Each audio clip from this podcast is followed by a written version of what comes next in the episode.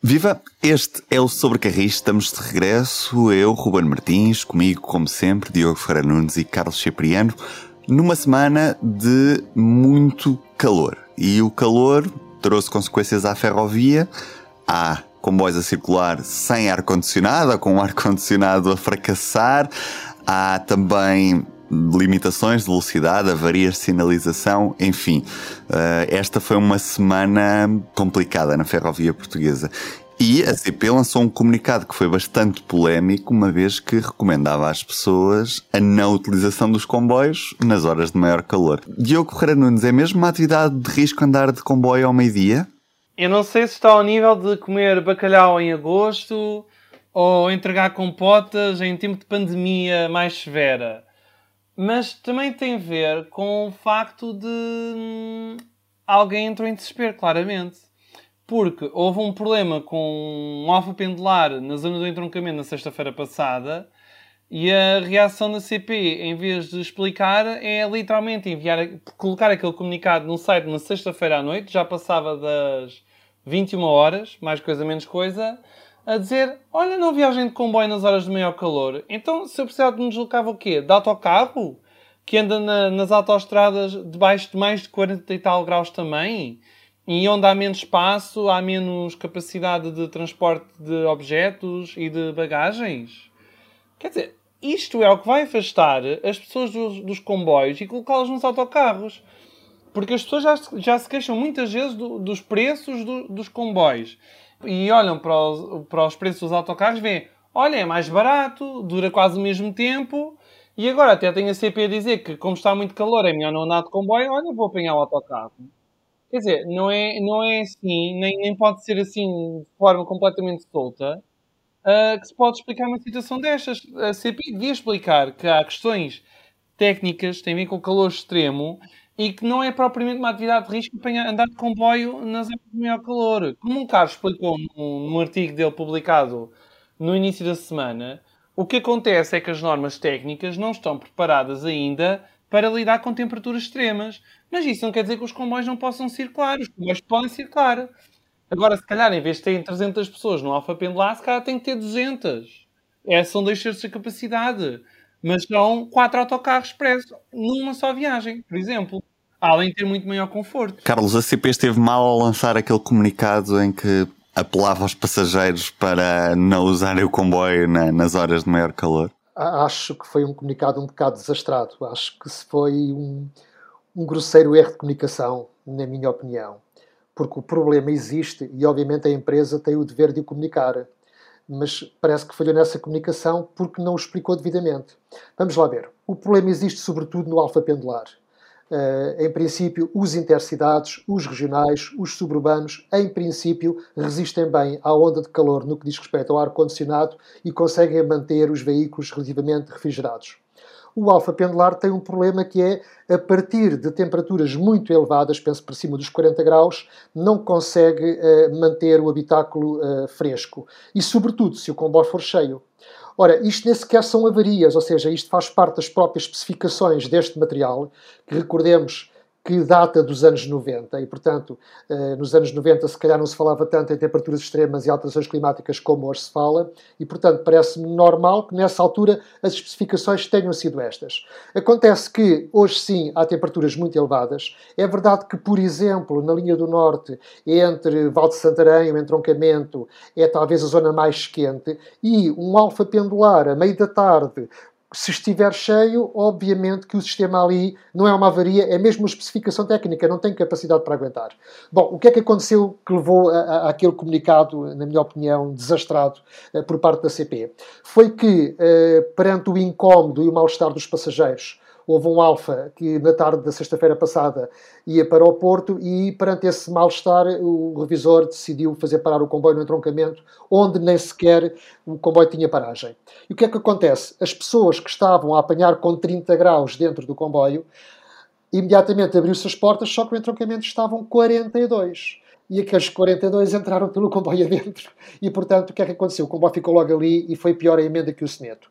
Eu, se fosse administrador da CPE, eu também ficaria muito preocupado pelo serviço premium da, da empresa uh, não corresponder, não ter a robustez suficiente para corresponder às horas de maior calor. Mas daí a pôr um comunicado a dizer não viajem às horas de maior calor, ainda por cima sabendo-se que já foi alvo de chacota alguns avisos por parte de governantes sobre a história do bacalhau abraço, por exemplo, e o de não adoecerem no mês de agosto. E, portanto, juntar mais achas à fogueira parece-me um bocado. Uh, é um erro em termos de comunicação.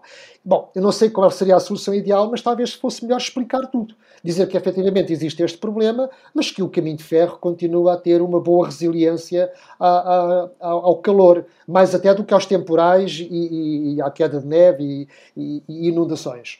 Portanto, foi isso que aconteceu. Uh, espero que a CP tenha aprendido aqui alguma coisa, porque claramente trata-se de problemas de comunicação. E já agora, eu partilho convosco a experiência que eu tive a este nível da comunicação da CPE no passado domingo, que fiz uma viagem no regional de Santarém para a Guarda, onde tinha que estar uma determinada hora para não falhar um compromisso.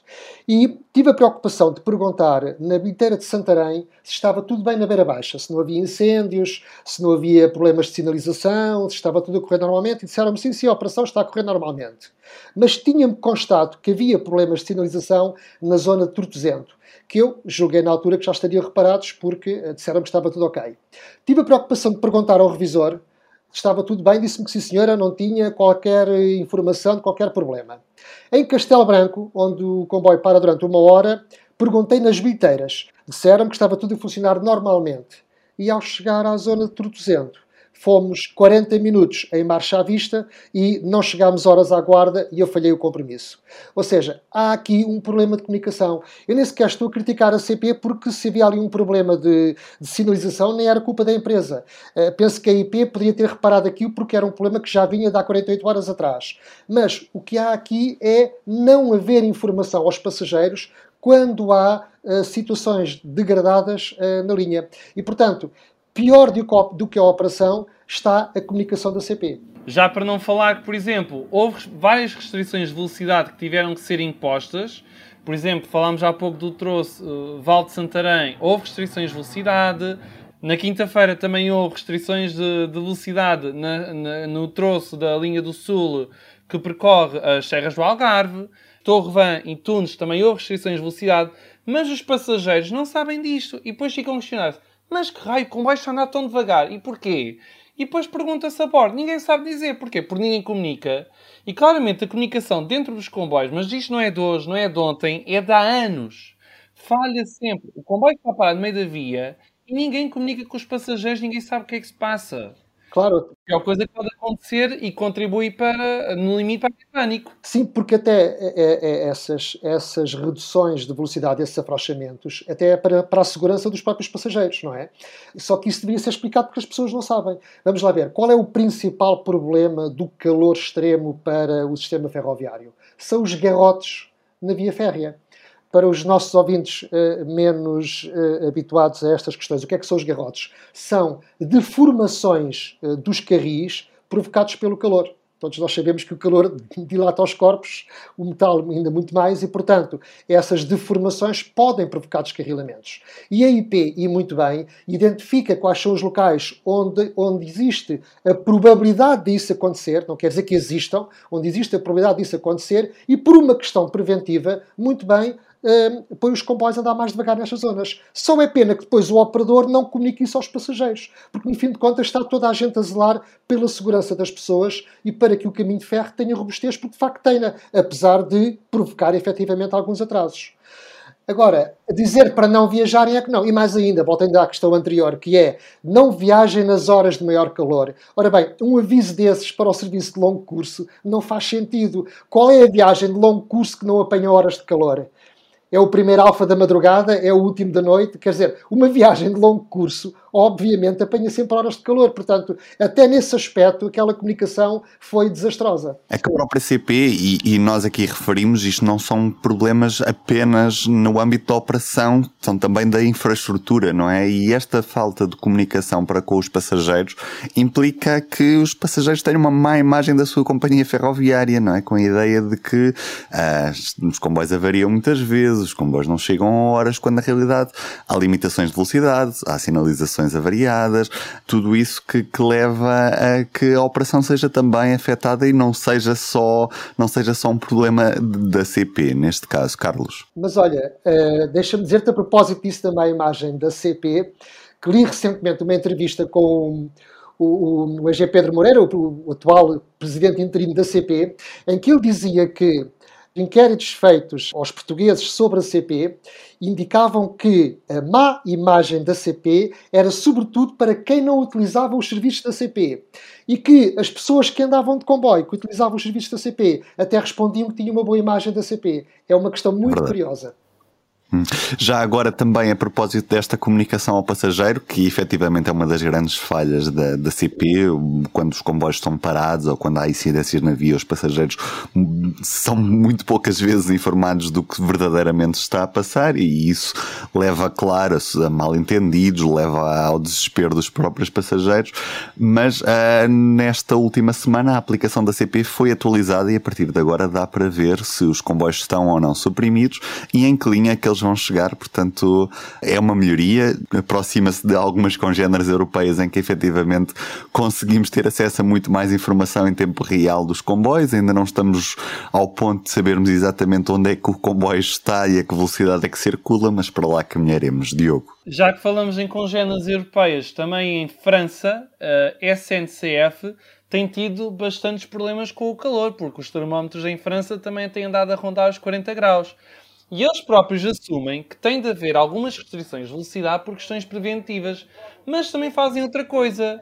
Já prepararam os comboios com milhares e milhares de garrafas de água frescas para distribuir aos passageiros para poderem enfrentar melhor o calor. Ora, aí está. No caso da CP, a ausência eh, de planos de contingência para situações deste tipo e que deveriam estar previamente previstas para uh, situações não só de calor, como de inundações, como de avarias, do que quer que seja. Antigamente era muito mais fácil resolver este tipo de problemas quando as estações estavam guarnecidas. Bom, e falo até do antigamente do próprio, do próprio tempo em que só havia a CP e a CP tinha também infraestrutura. E, portanto, as estações eram sempre postos avançados da empresa que era possível a qualquer momento ter gente a resolver problemas uh, quando os comboios paravam.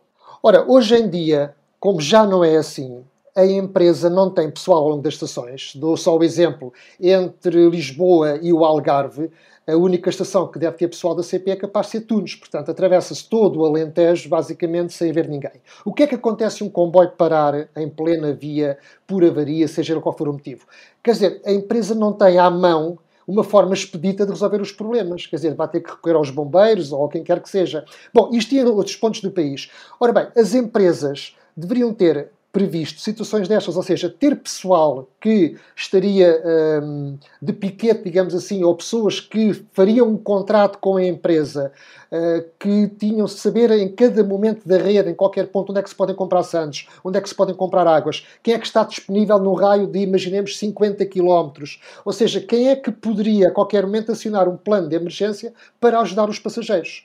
E idem para a IP, porque reparem, quando há algum problema entre Santarém e entroncamento, não há nenhuma estação para poder fazer cruzamentos. E, portanto, os comboios andam em, eh, só numa das vias, num cantão enormíssimo. Porquê? Porque a empresa não tem pessoal e tem dificuldades em guarnecer as estações. Portanto, isto também é válido para a EP. Portanto, deveria haver sistemas eh, preventivos, digamos assim, com pessoal que, uh, não estando a trabalhar, seria remunerado uh, de uma forma quase residual, porque a probabilidade de algum dia serem chamados a trabalhar seria uh, muito pouco, muito pequena, seria uma, uma, uma, uma probabilidade quase ínfima, mas que apesar de tudo era bom que por todo o país onde há comboios da CPI se soubesse onde, havendo uma avaria, havendo passageiros num comboio em plena via, onde é que se poderia ir comprar garrafas de água, sandes, ajudar as pessoas. E a CP não tem nada disso. Para além de que a CP já devia, com a história que tem ao longo destes anos e com o know-how que tem da ferrovia portuguesa, devia ter esse sistema mais ou menos montado. Nós vemos aqui ao lado em Espanha o IGO, uh, que parte da francesa SNCF,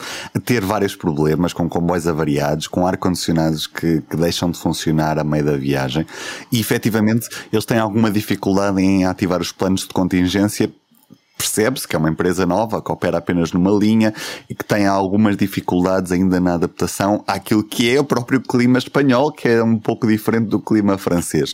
Mas, eh, efetivamente, cada vez que um comboio da Wigo avaria, é uma imagem má que passa da, da, da empresa e, e efetivamente deixa muitos transtornos a, aos passageiros e a empresa acaba por ter de gastar centenas de euros em indenizações a cada um dos passageiros, portanto acaba por, acaba por ficar muito cara a brincadeira. Já para não falar que depois há aquela espécie de piada má, não é? Que em vez de we go é non go, não go. Uh, à conta dessa situação tendo o alfa esta limitação no ar-condicionado aos 40 graus, se, e tendo em conta que cada vez mais o, o, país está a aquecer e as alterações climáticas são, são um efeito já visível, se há algum plano da CP para alterar esta situação e se é possível alterar o, os alfa pendulares para a suportarem temperaturas mais elevadas. Eu sei que não existe nada previsto, porque isso exigiria um investimento muito elevado uh, que só teria utilidade em situações pontuais. Uh, só mesmo em situações de calor muito extremo. O que a empresa poderá fazer e sairá mais barato do que gastar milhões num comboio que já não é novo, será uh, sempre que possível, sempre que a meteorologia uh, o avisar, evitar vender bilhetes que encham o comboio para que uh, a carga térmica dentro do habitáculo não seja tão elevada. E, portanto, esse problema do ar-condicionado já não existirá. O problema é quando são apanhados desprevenidos e já previamente venderam muitos bilhetes que já encheram o comboio. Aí não podem estar a dizer às pessoas agora já não, não podem entrar, não é? Mas, de facto, dizer, se pudessem afinar isso entre a previsão da meteorologia e a venda de bilhetes por forma a evitar que o comboio esgotasse, é bom, aí poderia-se mitigar o problema.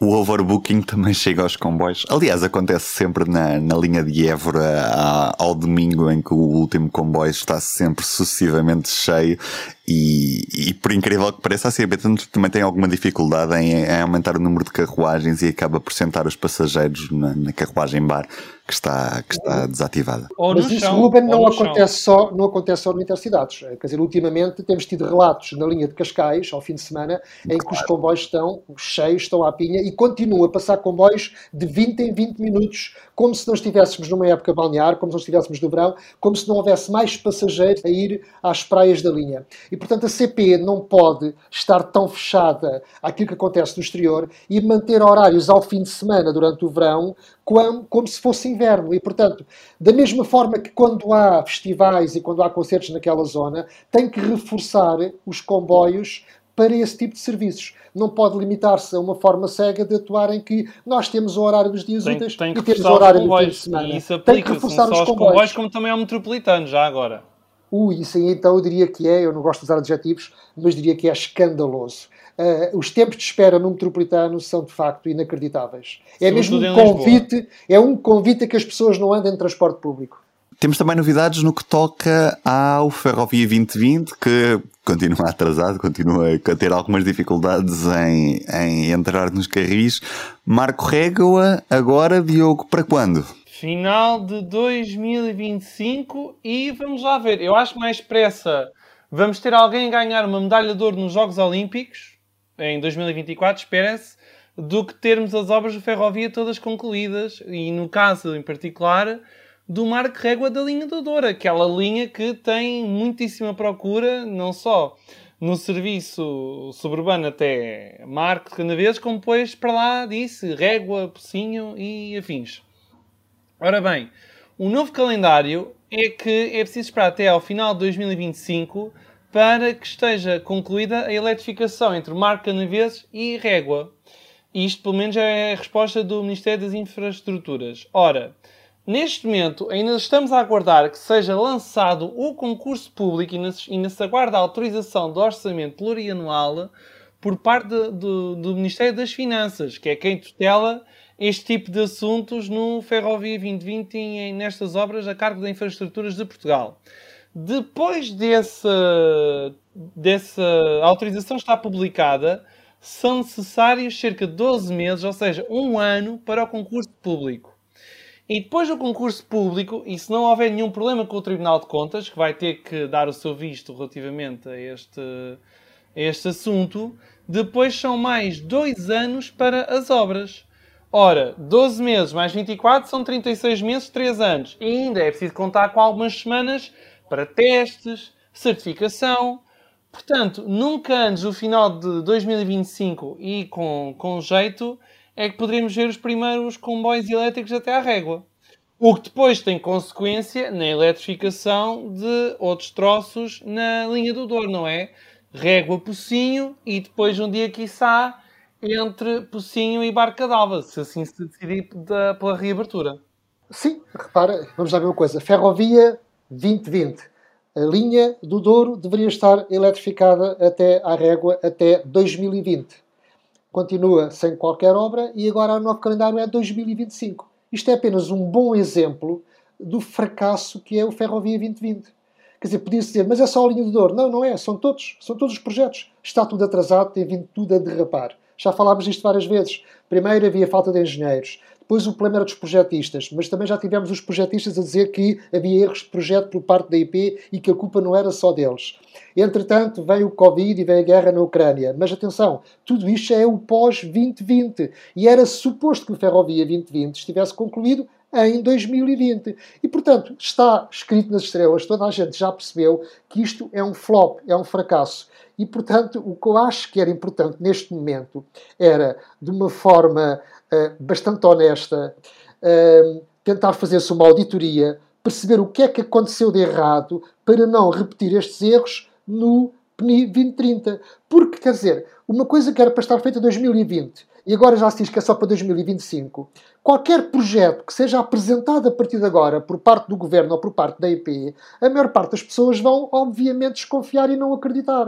Aliás, é também por causa disso que eu costumo ser tão cético em relação aos projetos que são apresentados, porque efetivamente isto atrasa-se sempre tudo. É preciso perceber porquê para não repetir esses erros. Pois, já se fazem auditorias ao novo banco, não é? Porquê é que não se há de fazer ao ferrovia 2020. E quando estamos a entrar agora de novo num novo quadro de fundos comunitários, o PT 2030, que tem mais promessas também para a ferrovia e que vai ter projetos herdados do Ferrovia 2020 e vamos esperar para ver se não há, se não há perda de fundos de novo neste quadro comunitário que promete eletrificar toda a rede, a rede ferroviária nacional são ali de um troço na, na linha do leste entre Abrantes e Elvas. Também será nesta Dá década. para não falar. É claro, nesta década, eh, o eixo de alta velocidade de Lisboa-Porto, Braga-Vigo. E assim será o, o, grande, a grande obra pública deste, deste, desta década. Não, já para não falar se este não será o último quadro de financiamento comunitário que Portugal vai beneficiar. Porque até o próprio Primeiro-Ministro já falou sobre isso esta, esta semana, porque a União Europeia está a alargar-se e um dos países provavelmente vai aderir à União Europeia é a Ucrânia, que precisa de muitos milhares de milhões de euros para a reconstrução. E o dinheiro não é infinito e o Banco Central Europeu não anda propriamente a imprimir notas assim uh, à descarada. Portanto, vamos ver se começamos a acertar uh, com os carris certos nestas obras. Temos é boas notícias para os passageiros, uma vez que há material circulante novo no curto prazo na ferrovia portuguesa.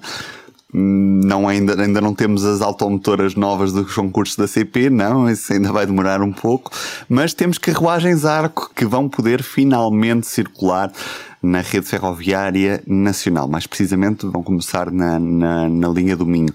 Carlos, gostou, mas foi. Custou, mas foi, é verdade. Aliás, foi mais rápido do ponto de vista físico em oficina modernizar o material do que depois a componente imaterial da sua certificação. Ok, mas já está, já podem começar a circular. Tinha dois comentários a fazer sobre isto. O primeiro, o facto de a CP não ter aproveitado também para fazer a certificação deste material para a rede espanhola.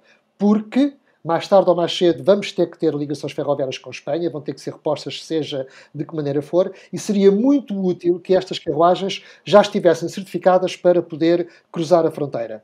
Segundo comentário, a CP anunciou há muito pouco tempo, ontem ou anteontem, que vai haver uh, comboios especiais Lisboa-Faro uh, durante o verão, mas que esse material vai ser feito com UTS. Uh, durante viagens de 4 horas com UTS e com serviço de reserva, ah, de lugar reservado ainda por cima, parece um bocado anacrónico. Bom, uh, obviamente que a CP não sabia que ia ter já as ARCO disponíveis, mas talvez ainda fosse a tempo, não sei, de reforçar esse serviço para o Algarve com as carruagens ARCO. Eram ótimas, podem andar a 200 km hora, são muito mais confortáveis e seria uma excelente opção para fazer a linha do Sul. Já para não falar que vão pôr nesse serviço as UTE que foram adaptadas ao Intercidades, que andaram, por exemplo, na Beira Baixa há, há, há uns anos, não é? Mas depois o preço do bilhete é exatamente igual ao do Intercidades. Portanto, as pessoas vão andar num comboio menos confortável, mais devagar, mas pagam exatamente o mesmo que um comboio intercidades que usa outro tipo de, de material. Quer dizer, e agora voltamos à comunicação da CP. Eu espero que a CP saiba comunicar devidamente este produto, de forma a que os seus clientes não sejam confrontados com um tipo de comboio completamente diferente. Porque nós sabemos que vai ser com o TE, mas se calhar as pessoas que vão ao site da CP comprar um bilhete pensam que estão a comprar um bilhete para intercidades e para uma tipologia de serviço que depois não corresponde àquilo que esperam. Mas por isso é que nós já estamos aqui a, a tentar. A fazer um pouco de serviço público, não é? De atenção, vejam o que é que estão a comprar, porque uh, não é bem isso, não é? E a CP é assim, não, nada contra fazer este comboio, mas quer dizer, vamos adequar o preço ao material que se põe nos carris, não é? E se o tempo de viagem por cima é maior, vamos lá ter um bocadinho de respeito. A CP não pode ser só engenharia, também tem de ser operações, tem de ser departamento comercial, tem de ser muito mais do que as oficinas, muito mais. É, do que... E é isso que neste momento também tem falhado mais na, na CP. Mas olhamos agora para este futuro a curto prazo. Já agora, Diogo, só mesmo para ficar claro, quando é que será a primeira viagem das Arco? Tudo aponta que haverá uma viagem inaugural no final deste mês, já. Muito perto de entrar agosto. Diogo, desculpa, viagem inaugural como? Vão fazer um show-off com isso? Quer dizer, acho que se isso acontecer parece-me um bocado excessivo, quer dizer, já não há muito mais para mostrar e então agora três ou seis carruagens vão começar a circular, já é motivo para fazer um show-off, não há mais nada para apresentar na ferrovia, pelos vistos não, mas acho que isso é capaz de ser assim um bocadinho excessivo. Já houve visitas às ARC nas oficinas, já houve várias visitas a Guifões, quer dizer, já sabemos isso tudo. É, estão a fazer um excelente trabalho, estão a recuperar material, mas a CP é muito mais do que isso, há muito mais para melhorar e que não tem acontecido, como nós acabámos de falar há pouco. Até já houve entrevistas em arco. E no maior concurso de sempre de comboios para a CP, os asiáticos estão excluídos, Carlos Cipriano. Asiáticos, disseste bem, sim. Eu tinha mais pensado em não europeus, porque aqueles que ficam são todos europeus, sim. Eh, é, é verdade, eh, o júri do concurso para a compra dos 117 comboios para a CP, agora numa segunda fase, decidiu excluir a Itachi e os CRRC. No caso da Hitachi, ela nem sequer, a empresa nem sequer depois apresentou a documentação que tinha sido exigida na, na primeira, no primeiro relatório, portanto, aparentemente desinteressou-se do concurso.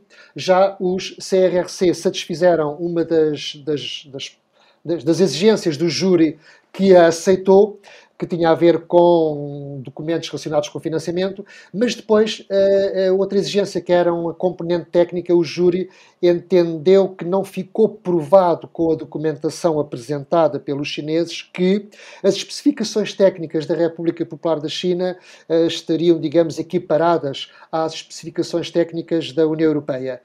Uh, e, portanto, como o júri entendeu que esse requisito não estava satisfeito, os CRRC uh, ficaram excluídos.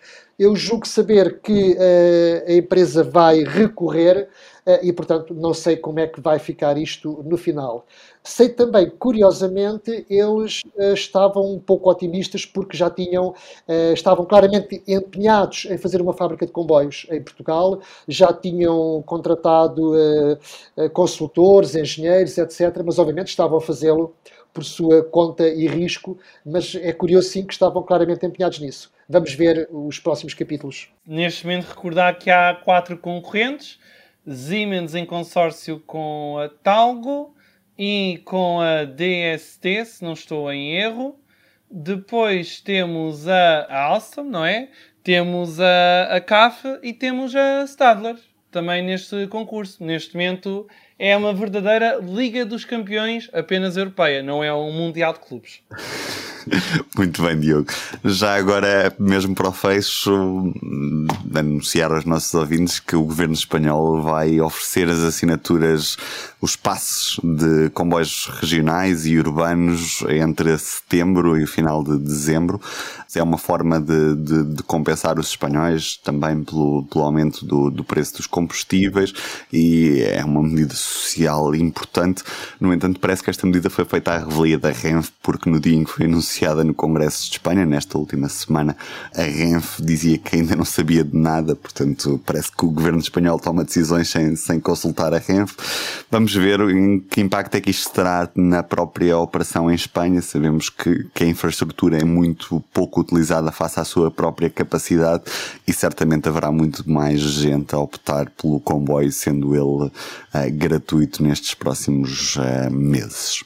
Haja material nos carris para responder à procura. Ah, e já agora, eh, como tu assinalaste bem, é preciso ter o passo para viajar de graça. Não basta comprar um bilhete e ele sai, sai de borla. Não, é preciso ter um passo.